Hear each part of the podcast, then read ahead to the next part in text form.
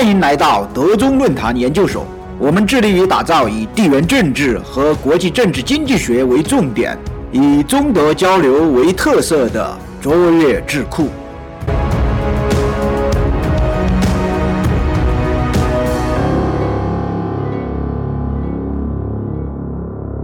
大家好，今天我们讨论一个非常非常重要的问题，就是德国第一大党联盟党的总理候选人的问题。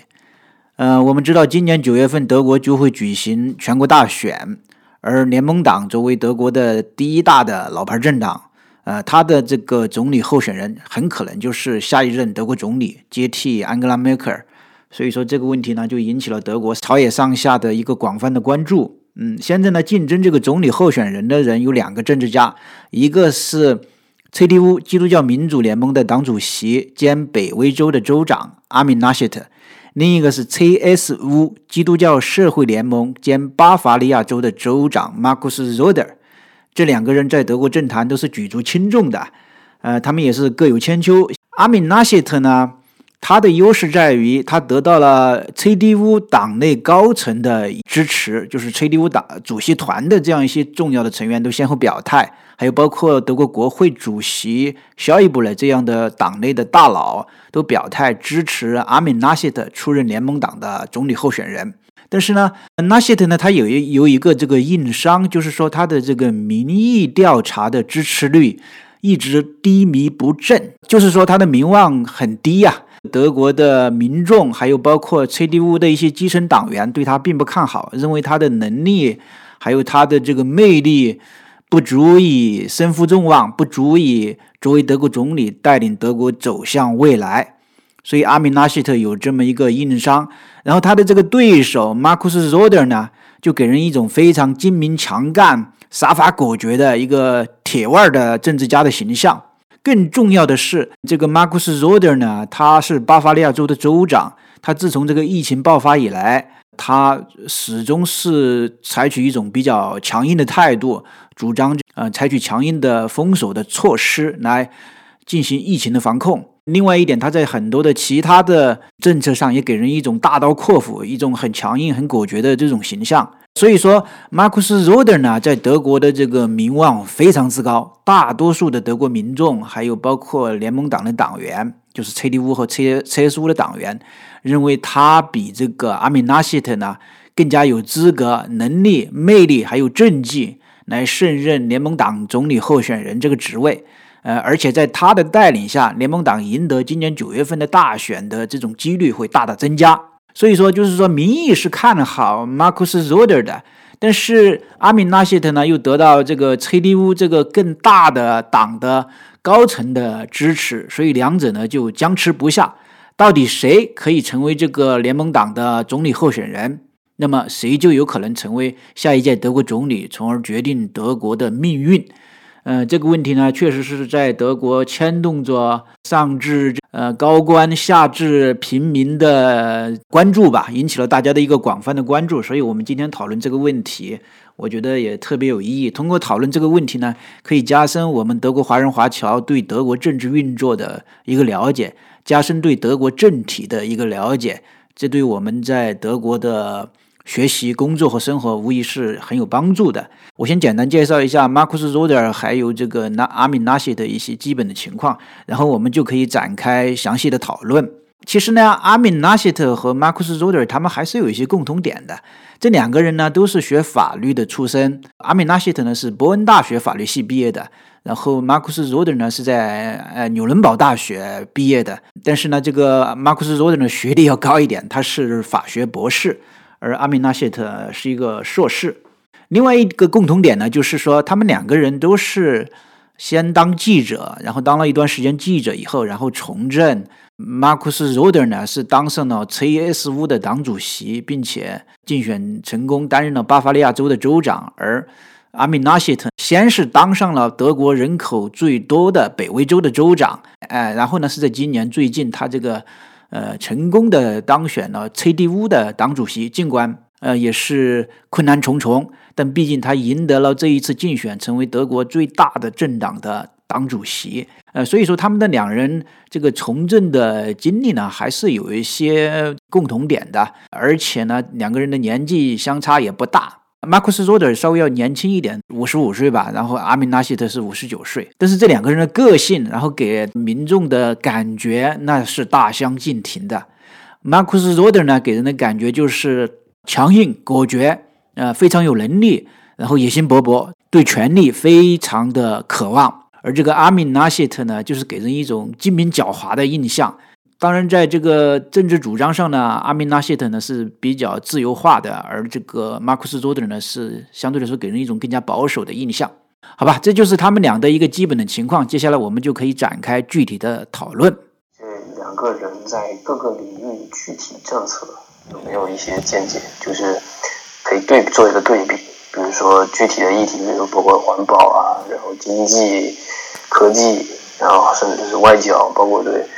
这个欧盟的这个这个和和，比如说和中国，或者说和对对美的这种泛大西洋的这个关系，他们各自的见解是什么样的？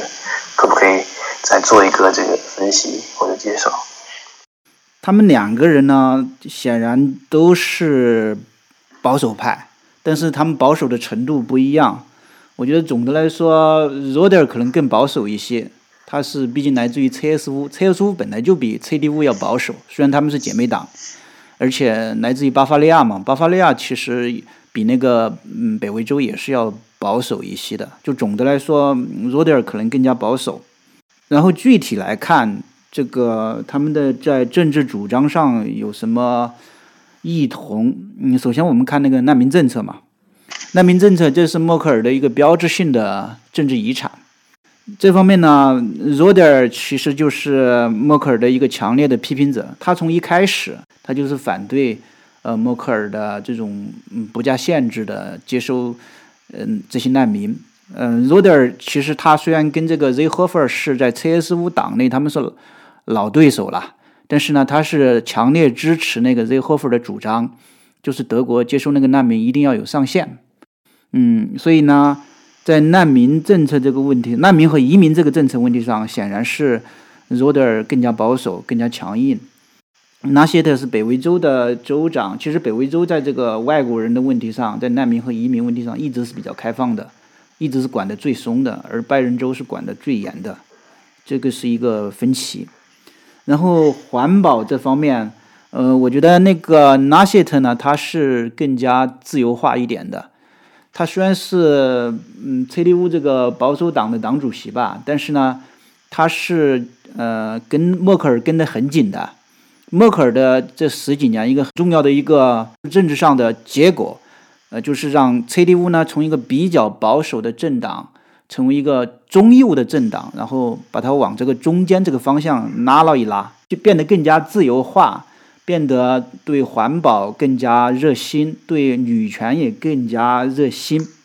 嗯，所以这方面，纳谢特应该是就是比那个 Roder 要更加自由化，在环保、女权这些方面。嗯，，Roder 呢就显然比较保守，但是 Roder 呢，他可能也意识到这个问题，就是说，Roder 这个人野心很大。他的目标当然不仅仅是白人，他在白人州可以以保守的面目出现，因为在那里保守的形象更加能够得到选民的支持。但是如果志在全国的话，他还是维持这种保守的形象可能对他不利，所以他现在正在有意的做一些改变。反正我看他的 Twitter，他就不断的宣称，就是说作为这个 CSU 的党主席，他的目标是要让联盟党更加 sexy，更加现代化。更加对这个年轻人有吸引力，所以说在环保呀、女权呐，还有等等这些年轻人还有妇女关心的问题上，他现在试图给自己打造一种现代的形象。当然，他是不是真的就是说，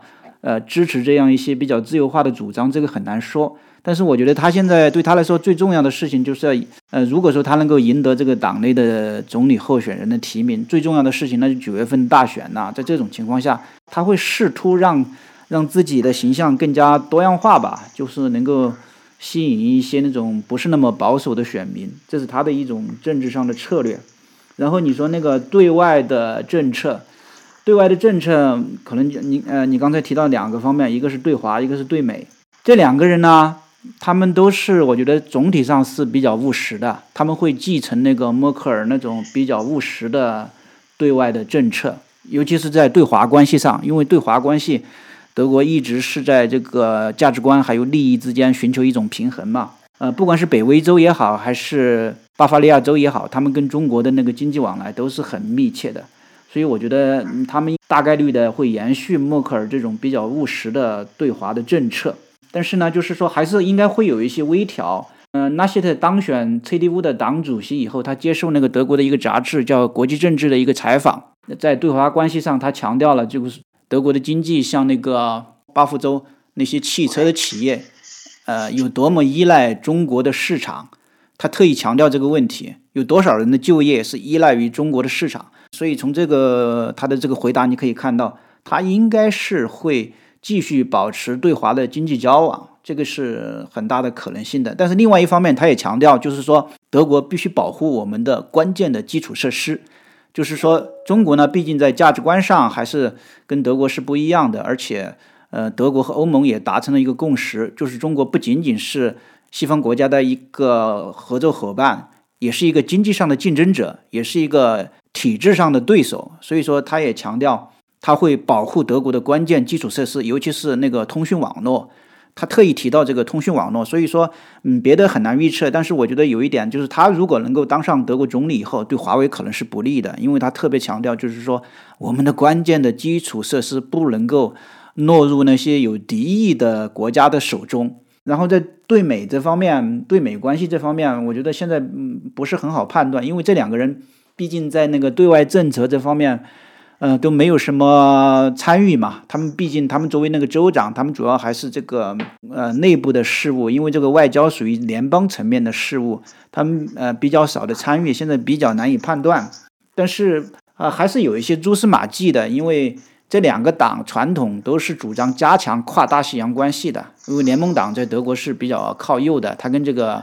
呃绿党啊，跟这个社民党还是不太一样。尤尤其是社民党还是主张那个跟俄罗斯发展比较友好的关系，对那个跟美国的这种跨大西洋的关系，其实那个社民党并不是很热衷。但是联盟党是不一样的，联盟党从阿登纳开始就是明确的，呃，要加强跨大西洋联盟体系。阿登纳对德国有一个明确的定位，就是说德国不能够在东方和西方之间这个保持中立，因为实际上在战后联邦德国。它还是有这个选项的，呃，因为它是这个东西方冷战的前沿，它其实当时也有这个比较强烈的辩论，就是德国到底应该怎么选边站。德国其实呢还是有还是有选项的，就是可以是西方体系的一员，它也可以保持中立，就像奥地利那样，当时也有这样一个选项。但是阿登纳就是明确的主张，联邦德国以他的这个地位，必须明确的成为西方体系的一员。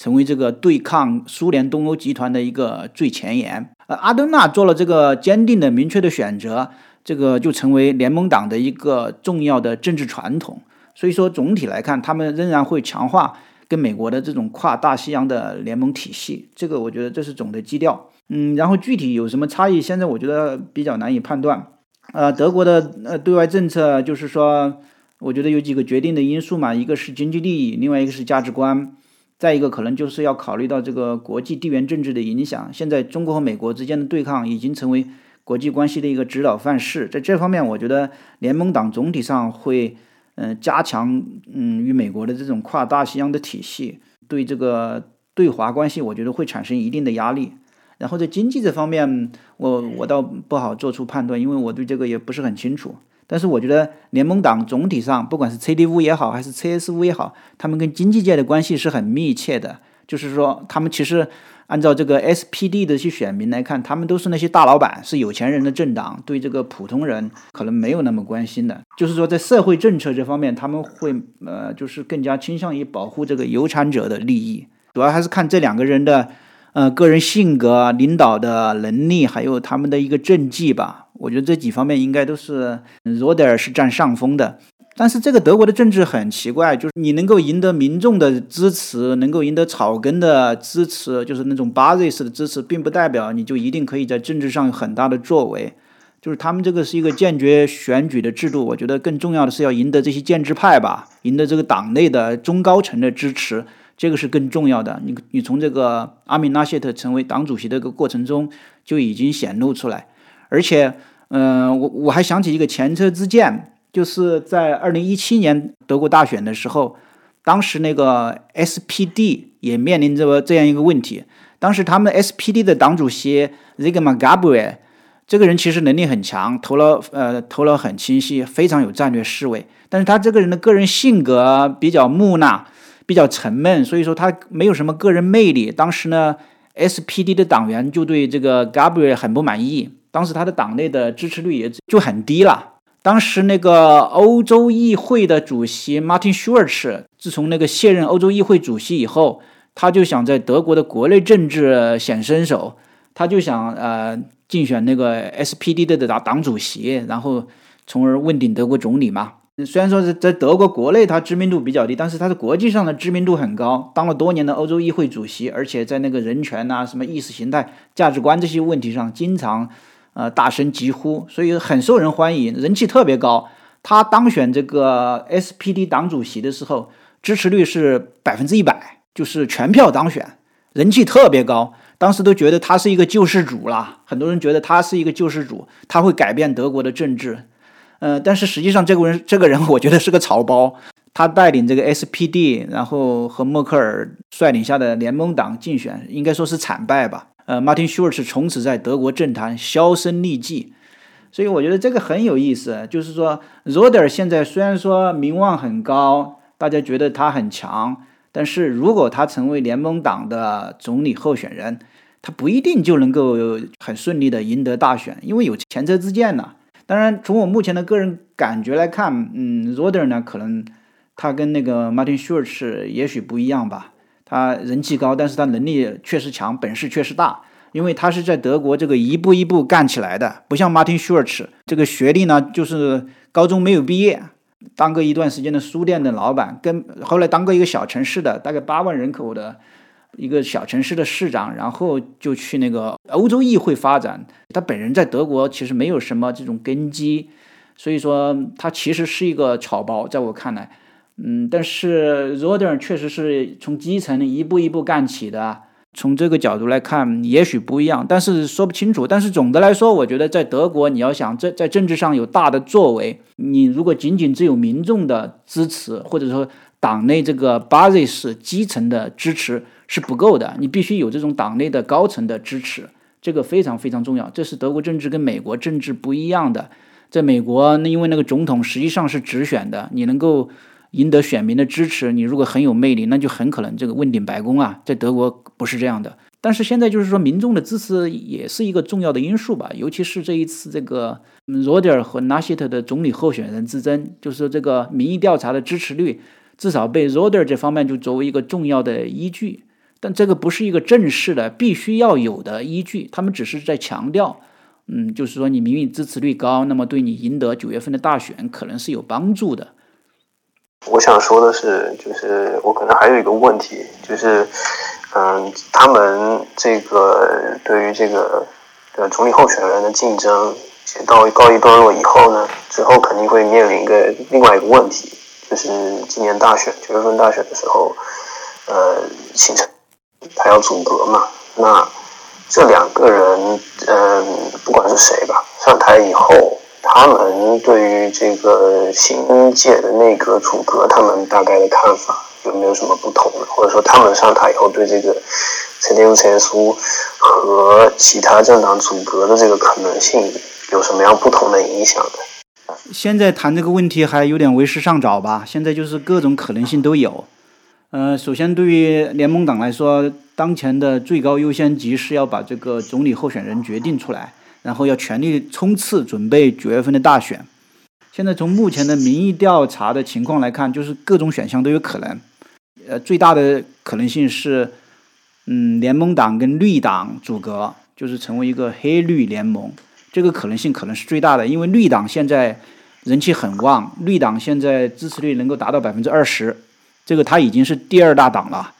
呃，SPD 作为一个传统的老牌的政党，但是现在支持率也就百分之十五左右，已经衰落了。所以说很有可能是绿党它百分之二十，然后 CDU 能够超过百分之三十，那么他们俩加起来就就已经超过百分之五十，就可以阻隔了。这是目前看来可能性比较大的。当然，就是说，如果说联盟党跟绿党他们加起来这个没有到百分之五十，那么还有一种可能性就是把那个 FTP 给纳进来，就是红绿黄，就是交通灯，他们叫这是正好交通灯的三个颜色嘛。嗯，这个是有有可能的，可能性第二高的一种可选项吧。然后第三可能就是呃左翼党 SPD 绿党还有 D-Link，就是他们三个党能够组成一个左翼联盟，因为这三个党在意识形态上。价值观上比较接近，啊，这也是有可能的，因为柏林就是这样的。当然，就是从目前这个左党还有这个 SPD 的情况来看，他们俩比较衰，所以说他们跟这个绿党加起来不一定能够过半数，这种可能性相对来说就小一些。所以说，为什么这一次这个总理候选人之争很重要？因为不管是跟 FDP 还是再加上绿党来说，肯定呃联盟党都是最大的。就联盟党的这个候选人，肯定就是当然的一个总理 n a s h e t 或者 Roder，这个十有八九就是他们两个人中的一个人会成为那个下一届德国总理。所以说这一次这个总理候选人之争很重要。我是有几个问题啊，就一个就是这个不是拉舍特他当了这个党首嘛？他是三月份他这个基民盟不是在巴福州和莱普州的州议会选举里面。得票率都不是特别高嘛，好像都是第二吧，啊，这个而且他的得票率应该是历史新低吧，在这两个州，所以说他对这个拉舍特选这个总理候选人影响是不是会比较大？还有就是这个基民盟现在他的选民支持度不高嘛，一个很大原因是德国现在对第三波疫情的管控不是特别的得力。于是我想请问一下，这个索德尔和拉舍特在这个抗疫政策上具体？区别在哪里啊？哪个就是相对来说会好一点？呃，这个问题就是关于这九月大选，想问一下，就是这个联邦党他的党内这个斗争比较厉害，对这个他的九月他这个大选自己大选影响大不大？有什么影响？这样子。就第一个问题就是说，纳舍特他这个当了党主席以后，基民盟在巴甫州和莱法州议会选举惨败。嗯，这个对他当总理候选人有什么影响？我觉得这个应该没什么影响，因为毕竟纳什特他是刚刚当选党主席，所以说他不应该为这个 CDU 在这两个州议会中的选举惨败负他的一个个人的责任。然后第二个问题就是说 r o d e r 和 Lashet 在抗疫这方面他们的政策有什么区别，或者说他们的绩效有什么区别？这个其实刚才我们简单讨论过，我认为他们俩区别不大。他们俩半斤八两，就是不管是抗疫的政策，还是呃他们的绩效都不大都不大。其实那个北威州的那个防疫做得很差的，作为那个德国人口最多的一个州，它是做的比较差的。呃，很多丑闻都是在那个州爆发的。然后白人州虽然说 Roder 呢给人一种比较强硬的形象，其实做的也不好。整个德国呢做的都不是太好，尤其是第三波来了以后。德国在第一波和第二波中的表现，在西方国家里面是非常好的，是那个优等生。但是第三波现在这个差距就显现出来，尤其是打疫苗这个问题上，德国现在是远远落后于英国和美国。所以说他们其实做的都不太好。但是问题就在于这个好不好，其实没有那么重要，重要的是人们的感觉呀，就是 perception，volume 很重要。现在给那个普通人的感觉就是。Roder 呢一直是很强硬的，一直是在积极的呼吁要加强这个防疫措施，包括那个像 Lockdown 什么的，Roder 都是一直在积极的呼吁，他是很连贯的，他没有三心二意的，给大家的一个感觉就是这个人呢对防疫很在意，对呃对民众的健康很在意，而且呢就是说呃有始有终，而且呢是一个强人的形象。但是纳希特呢，就给人的感觉就是他这个防疫的政策上变来变去的，也一会儿呢就觉得那个防疫太紧了，影响了经济的发展。默克尔对他表示不满以后呢，他又开始改变他的态度，就给人一种机会主义的这种形象。所以说，我觉得这也是造成他这种名望很低一个重要的原因吧。另外一点就是说，那个在防疫这方面，那个北维州的那些问题啊，确实比拜仁州。就是暴露出来，尤其是在呃媒体上暴露出来要更多一些。他当北威州的州长已经不是一天两天了，是从二零一七年开始的，所以说他必须为这个北威州的防疫的这些丑闻负责。呃，这也是一个很重要的原因，就是他的这个民意的支持率一直很低。总的来说，我认为他们俩其实没有什么差别的。你如果很，呃，很关注他们的实际的绩效，这两个人是半斤八两的。就是我之前这个问题，呃，这个事情我是有稍微关注过的。然后，嗯，其实我觉得 CDU 在这个 Baden-Württemberg 和那个 Rheinland-Pfalz 输这个输了这个地方选举是挺正常的一个事情。因为什么呢？因为，呃，在这个巴福州，其实绿党深耕了非常多年了。他们那个当地的这个州长 c r a t c h m a n 也当了好多年的这个州长了，其实，所以说本身这个 CDU 在好多年前就已经开始丢丢这个州了，就是说他之前的经营就就不如这个绿党在当地，然后呃这个 h a r l a n Price 也是长期其实是 CDU 的一个一个基本盘，或者说有点类似于。呃，怎么说呢？铁票仓吧，一定程度上，虽然说华 n Plus 也是相对有一点这种 Catholic 或者怎么样的这种影响在，但是就是 C 呃 SPD 在当地也是，你看我印象没记错的话，也这个占据了这个主那个内阁和这个州长的那个。位置接近三十年了，之前我忘了是谁了，但是这个马路德尔，他也这个现在的这个华盛顿福尔斯州长，也也当了好几任了，然后包括前任应该也是连了至少两届还是三届的这个内阁。如此队伍其实在这两个地方，如果说他输了，我觉得是正常的；赢了可能还说明一些问题，或者还说明有一些成这个进步吧，或者说他们的这个。这个基层这个党团的这个努力是是有有有成效的，但是呃，这个还也还是当地的基层党团的一些贡献吧，应该对这个两个人的这个选这个选举没有什么没有什么直接影响，因为本身德国人地方就各州的包括地方这种选举跟中央这个关系没有那么大，我觉得。对，尤其是他们自己本身这两个。那个看色看地大，就是地方大的嘛，所以说管这个相关的这个这个关联肯定是更更小的，对，这这这个是我对这件事情的一点一点看法，对。嗯，对对，我我我同意同意，就是说，嗯，绿党在巴福州其实很强，那个 c r a t c h m a n 是一个非常受欢迎的州长，然后那个在南法州确实那个。呃嗯，上一次就是那个马路马路德埃尔，上一次就击败了那个 CDU 的那个挑战者，就是现在的农业部长尤利亚尤利亚克洛克。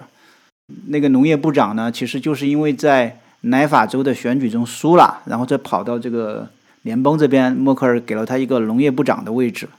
就是 CDU 这两个州的基础不是太好，但是现在 CDU 它还是有一点尴尬的，就是说它这一次相当于相当于是惨败吧，尤其是在那个巴福州，因为巴福州是那个 CDU 的发祥地之一，CDU 其实就是以前那个呃纳粹德国时代的天主教中央党，在纳粹德国时期被取缔嘛，然后后来二战结束以后，然后阿登纳就在。天主教中央党的基础上组建了这个 CDU 基督教民主联盟，就是说在组建这个 CDU 的过程中，那个巴福州呢，相当于是一个发祥地，是他的一个革命圣地。但是这一次丢了呢，就是这从历史的角度来看不太好看。但是，确实是他对这个嗯纳谢特并没有什么影响，而且就是说州州层面的选举跟联邦层面的选举是两回事。这个从二零一七年的选举我们也可以看到，当时在默克尔的领领导下，CDU 很在很多州都输了呀。他当那个 CDU 党主席的时候，CDU 在德国十六个州里面，大部分州长的位置都是他们的。后来在他的这个领导下，CDU 在全国是越做越小，丢掉很多州长的位置。但是没关系啊，他在联邦层面照样赢得大选，照样当了世界总理。我观察那个呃 r o d e r 也好几年了，我觉得这个人呢，就是一个对权力特别饥渴的一个政治家，跟那个德国普通人的感觉也是这样的。他这个人就是不断的要攫取权力，其实他的政策呢都是为他的权力服务的。拉谢特呢就给人的印象就是这个人，这个人不是很坚定，然后呢很狡猾，很狡猾。确实，我觉得这个人也很狡猾。从他那个竞选党主席，他跟那个史班结盟可以看出来。所以这两个人在个性上差别还是很大的。我觉得对于普通人来说，这个个性就是这种感觉很重要。我觉得他们又处在这个防疫的一个比较艰难的时期，然后在国际上又这么动荡，我觉得德国普通民众他肯定是希望找一个那种强人的、杀伐果决的、非常干练的这么一个领导人。从这个角度来看，德国的普通人，包括基层的党员，肯定是希望那个 r o d e r 因为 r o d e r 呢很成功的给自己塑造了一种强人的形象，能够很好的满足那个普通民众。对国家领导人的一个心理上的期望，这是他的一个巨大的优势。但是刚才我们也说了，但是对于党内这些高层，对于建制派来说，他们可能并不希望有一个这种强大的领袖吧。强势的领袖其实呢，导致他们个人啊就必须服从，他们个人的这种空间会缩小。所以说，他们肯定是倾向于一种一个弱主。那这方面，那个拉谢特，拉谢特可能就有优势了。所以说。呃，他们俩到底谁能够成为联盟党的总理候选人？关键是取决于他们会采取一种什么样的机制。就是说，他们是由这个党内的主席团有几个高层，那通过闭门协商的这种方式来决定呢？还是说通过党内的议员或者说党内的基层党员投票选出？这种方式特别重要。如果是由党内的高层协商的话，那个纳谢特无疑是有优势的。本身那个 CDU 就更大嘛，另外就是现在 CDU 的主席团还有几个关键的人物，包括国会的主席 Schäuble 这些人，还有那个 CDU 的秘书长啊，就是这些党内的大佬，他们都已经明确表示是支持纳谢特的。所以说纳谢特是走这个上层路线 r o d e 呢其实走的就是群众路线，他是希望能够由呃那个联盟党的国会议员，他有两百多个国会议员嘛，由他们一起来投票决定。或者说由这个联盟党的党员一起来投票决定，就必须考虑巴 i 斯的意见，必须考虑这个民意支持，所以他就是打的这个群众路线这一张牌，这实际上是两种路线的一种斗争。现在看起来不清楚，因为他们对这个两个党的这个总理候选人并没有一个明确的这种规则，可能默克尔的意见是很重要的，默克尔最后可能会这个一锤定音吧。他现在说的是他是保持中立的，他但是我觉得最后在这种情况下，是默克尔的意见呢就会导致天平的平衡发生移动。目前来看，可能说呃默克尔可能更倾向于罗德尔吧，罗德尔现在也是施展浑身解数啊，呃来来来争取那个默克尔的支持，包括那个难民问题，他现在根本就不提了，他现在又又不断的说啊，呃联盟党要更加 sexy，要更加现代化，其实呢都是在向这个默克尔的主张靠拢。也可以解读为，就是说，向默克尔书成效忠嘛。尤其是这个防疫的政策上，他跟默克尔是，就是说非常一致的，非常坚定的。他一直是，呃，就是说支持默克尔的主张，都是主张这个采取更强硬的措施。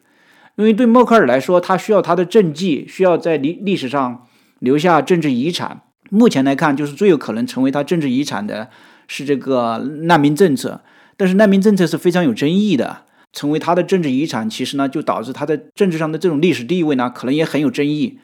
他现在需要另外一个政治遗产，就是抗疫。本来在第一波和第二波中，就是说默克尔是呃非常受到称赞的，是一个楷模。但是第三波又变得相对比较差，所以默克尔现在很着急嘛。对他来说，最大的优先级就是说要让防疫要成功，不能够在这个最后的这几个月时间就是一世英名毁于一旦。所以他现在就极力推动，就是要修改那个。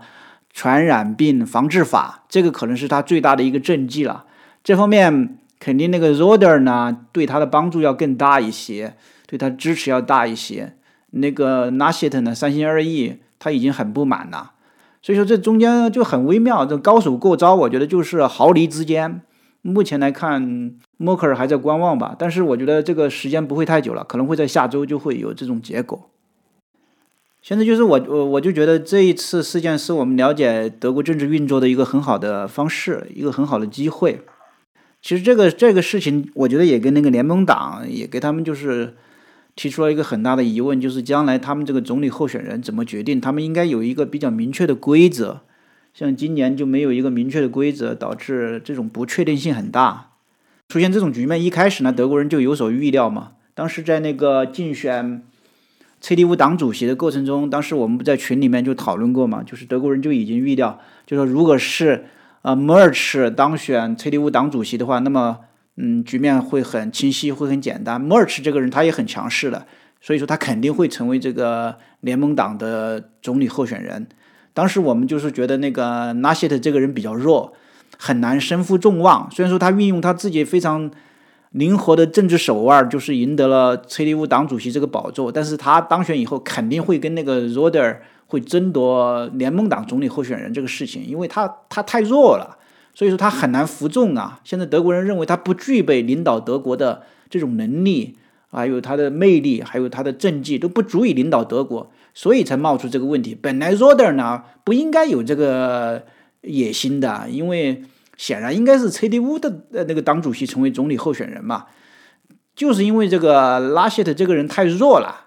所以说那个才冒出了这么一个局面。其实德国人一早就已经预料到了，但所以我觉得这个可能也是德国政治的一个问题，在他们的这个政治的运作中，就是说那个建制派那个党内那些大佬、那些中高层的职业政治家的影响力实在是太大了。这样子就会把一些那种只会搞关系的人，像拉谢特这种人，他他比较会搞关系，这种人选上来，而这种人选上来，他又名望又没有那么高，在那个民众和基层党员中的支持率没那么高，所以就会造成今天这样这样一种局面。但是美国就没有这个问题啊，在美国你要想成为这个候选人，你必须非常有魅力，必须有这个得到这个基层的支持，党内的高层呢就是一些提名吧，但是真正。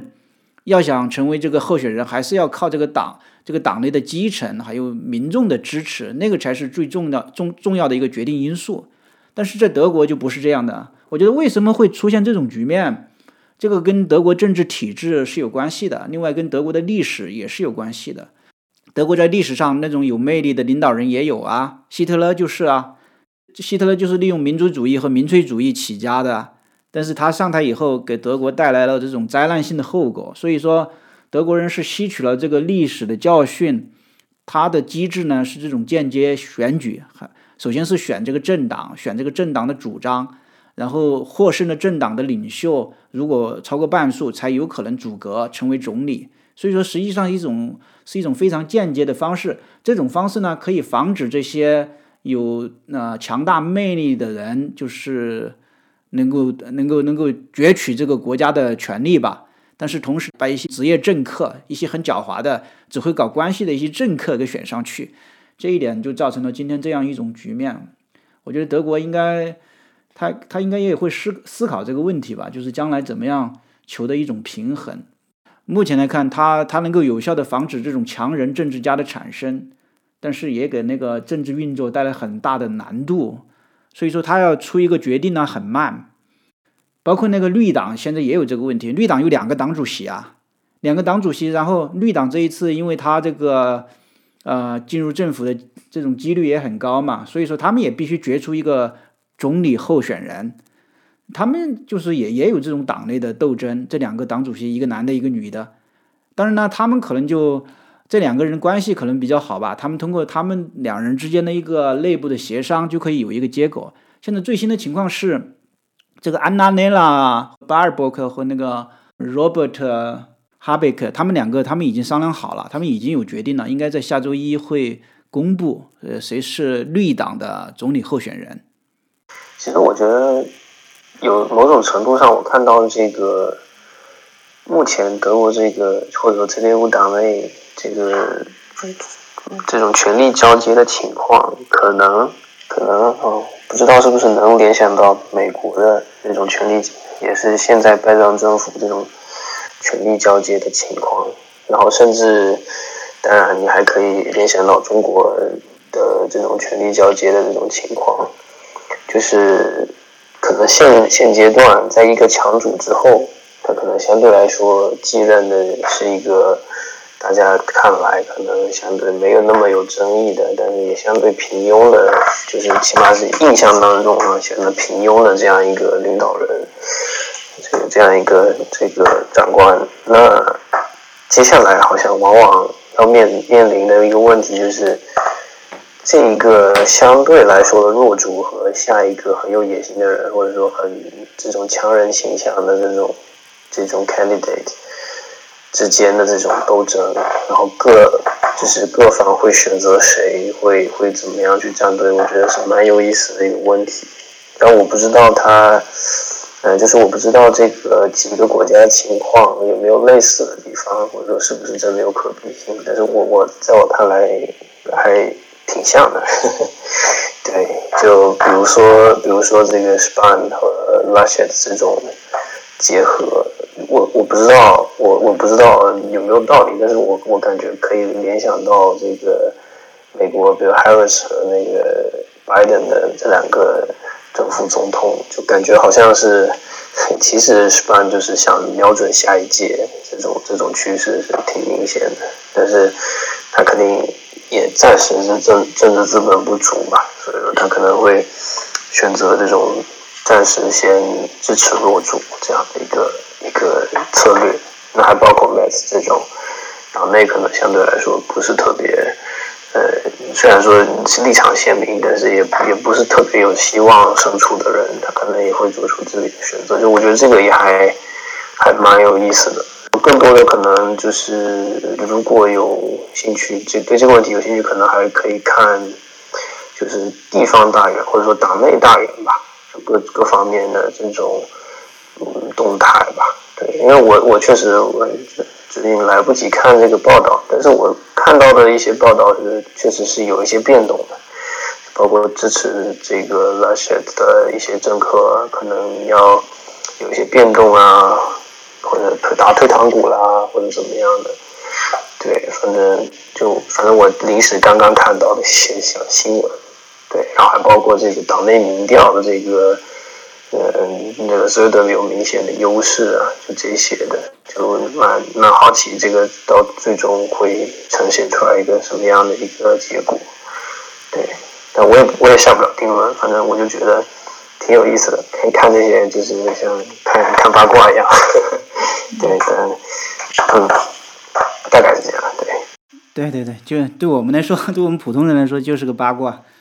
就是个八卦。看看其其实看看他们那个争权夺利也挺有意思的。就是现在，其实那些这些每个人都在都在打自己的算盘。那个罗杰尔和那些的肯定有自己的算盘，然后其他那些党内这些老大，像那个延世失办的这些人，肯定都有自己的个人的算计。呃，如果是下一届组阁，像石办肯定是要争取一个非常重要的位置啊，肯定是非常重要的部长，或者说，也许那个那些的会把那个党主席这个位置让给他，呃，那些的当总理嘛，然后呃，他当他当党主席嘛。或者是一个重要的部长，嗯，包括那个 Merz 可能也早就瞄准那个经济部长那个位置了，那不一定能够成功。但是因为大家公认的是那那些的是个弱主，所以这些人的那种政治的势力，他们的派系肯定那些德都要拉拢嘛，但那那肯定叫封官许愿呐。嗯，如果是 Roder 他是一个比较强势的形象，也许呢，嗯，就没那么好做交易。反正这些人应该是背后有很多的勾兑的，我觉得。这种密室策划也少不了，现在他们应该都在紧锣密鼓的勾兑，但是那个拉谢德很多人觉得他是一个弱主，嗯，这个其实也是拉谢德的这个人的一个优势，就是说很多对手都低估了拉谢特，很多时候都低估他，这反而成为他的一种优势。包括那个竞选那个 CDU 党主席的时候，我自己也低估他，我我也觉得这个人不行，他正是。利用了人们对他的低估啊，他这个在背后合纵连横，结果呢，他反而是他赢得了这个党主席这个宝座。其实他第一轮那个投票是比那个 Merch 低的，Merch 比他更有魅力，但是第二轮投票他就把这个 Merch 给战胜了，因为他这种联盟的策略明显是更加有效的。中国和这个西方不也有这种呃辩论吗？就是中国认为中国的这种制度更有优势，就中国的国家领导人。一般都要在这个省长、省委书记，或者说呃什么部长这个位置上要历练很久的。你说这个习近平在当这个主席之前，他就已经当个福建的省长、浙江的省委书记，然后上海的市委书记，就说加起来两亿人口，在西方都是一个大国了。就是说中国的领导人呢，他很有有很多的实际的行政经验，嗯，因为他不是靠这种民众直选嘛。中国是一种精英式的玩法，精英政治，所以说领导人呢都是这种职业的政治家，更加有丰富的经验。嗯，治国的话可能更加成熟、稳重、可靠。中国是这么宣称的，这是中国的一个优势。我觉得从某种意义上也是有道理，就是最高领导人在领导整个国家之前，其实应该有一些地方的执政的经验。但是西方国家，尤其是美国那种直选的经验，他就可以把一些没有什么政治经验，但是很有魅力、口才很好、煽动能力很强的人选出来。奥巴马就当过几年这个参议员嘛，在当参议员之前，他就当过那个大学的教书的老师，然后当过一些那个做过一些社区的工作。他其实没有什么行政经验。就是口才好，所以说奥巴马当政八年，很多人对奥巴马的一个评价就是这个人就是只会说不会干，没有 action，所以说这也是一个弊病。然后后来又选出了一个特朗普，特朗普那更加没有任何行政经验呐，就是一个 reality show 的一个主持人，就是一个房地产的老板，没有任何政治上的经验。但是这个如果是民众直选，就会出现这样的后果。就是一些没有实际经验的人，但是魅力很强的人，他会上位。德国呢，现在我觉得现在也充分暴露出这种问题，就是说，他也产生了这样的矛盾：有行政经验的人，他的魅力不一定高，民众不一定支持。当然，我觉得德国的政治模式可能还，嗯，更加偏向于选用那种有实际的政治经验的吧。这个在那个 CDU 党主席那个竞选过程中，其实也显露出来。呃，其实呢，这个是建制派打压那个有民众支持、有基层党员支持的一个很好的武器。你看，那个在 CDU 党主席竞选过程中有三个人：Merch、拉谢特，还有还有那个 Rottengen。然后那个 Rottengen 和那个拉谢特就反复强调，嗯，党主席的这个人选必须要有实际的行政经验。实际上，他就是在排除那个 Merch。因为 Rottengen 这个人当过环境部长，然后 Nashe 特当的是北维州的州长，他们都有实际的行政经验呢。然后 Merch 这个人，他实际上他就没有，呃，他他他他虽然是短暂的当个 CDU 这个国会党团的主席，但是呢，他没有在政府中任职。然后后来他又在默克尔就是打压他，嗯，因为默克尔不喜欢他嘛，他就愤然这个离开政界，就投身到商界。所以说呢，他的行政经验肯定是比不上这两个人的，但是我觉得这是反映了德国政界的一种趋势，就是这些呃建制派 establishment 他们倾向于联合起来，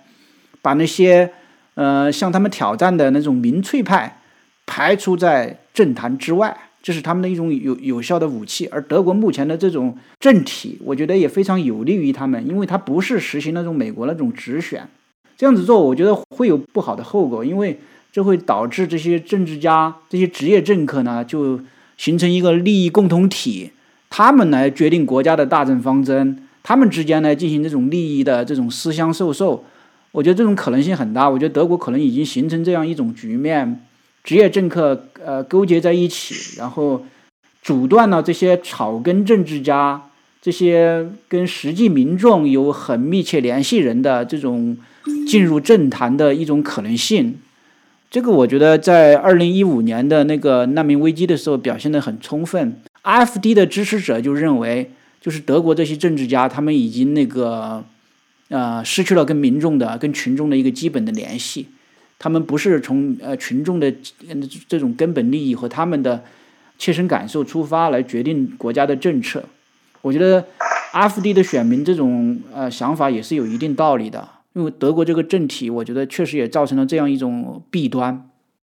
嗯，对我我觉得这个是，就是如果说以我们自己就是以己度人吧，就是以中国的这种政治制度和美国的，或者说再加上一个参考系，美国的这种政治制度做比较，好像，嗯，德国这个政治制度相对于两边来说比较就是中庸一些，或者说比较居中一些，相对来说。对，当然他们也是相对，就是比美国来说，肯定是相对更更建制偏建制一些吧。对，然后，嗯，其实我是觉得，我是觉得就是在这个这几次的，包括这个之前的那个党主席的选举上，其实是可以可以看得出来，包括这次也是，就是党内的大佬基本上我感觉还是支持拉选的更多一些。老子的这种，对，就民调上就会领先嘛。所以说我在想，如果说，就是我不知道他们会不会就是在这种政政党组织上会不会有一些改革。如果说他们觉得，呃，就是这种选的这个总理候选人的这种办法，目前的这种办法指定啊，或者说就是这种，呃，这种几个大佬内部商定的，或者说这种几个几个阵营之间内部商定的要。这个效果要不如就不够好，或者不适应现在这个情况的话，会不会他们再改成，比如说基层党员投票或者怎么样？那可能就更就是会更接地气一些。那可能相应的这个选出来的这个嗯候选人，或者说这个领导党领导也好，怎么样的都好，反正就可能会就更不一样一些。对，我觉得。这是一个，然后还有一个，其实我刚才就还想说，就是阻隔之后阻隔的问题，就可能又回到那个题题目上，就是包括阻隔以后，那么可能那些政策的一些这种可能性，对。然后我我其实我个人一直在想，是不是这个可能黑绿比较有可能，但是又就是又感觉好像。嗯我也不太确定啊，所以说就就就关键不知道这个他们到时候出来的一些政策，尤其是这种对华政策会不会有一些什么新的变化？虽然我感觉大体是不会吧，就有点类似于拜登和这个川普的这种这种政策的继承性，我觉得可能也不会太大的变化。但我就挺好奇有没有就是其他的一些小的变化之类的。嗯，但是这个这一次我比较了一下 CDU 跟 SPD，我觉得他们两个党还是有区别的。CDU 可能那个更加倾向于就是党内的那个高层来决定，SPD 他很多时候还是比较强调呃基层党员的权利。我觉得那个 SPD 那个党主席是由基层党员一人一票选出来的，SPD 有大概几十万四四十多万党员吧。包括选那个 Martin Schulz 当那个党主席，还有这次选的双主席，都是他们基层党员一人一票选出来的。就是因为 SPD 其实它是很开放的，就是说外国人也可以成为他的党员。就是上一次不是选那个 Martin Schulz 的时候，德国很多人就抱怨，就是他们的总理候选人呐，可能是由外国人来决定的，因为那个很多 SPD 党员没有德国国籍，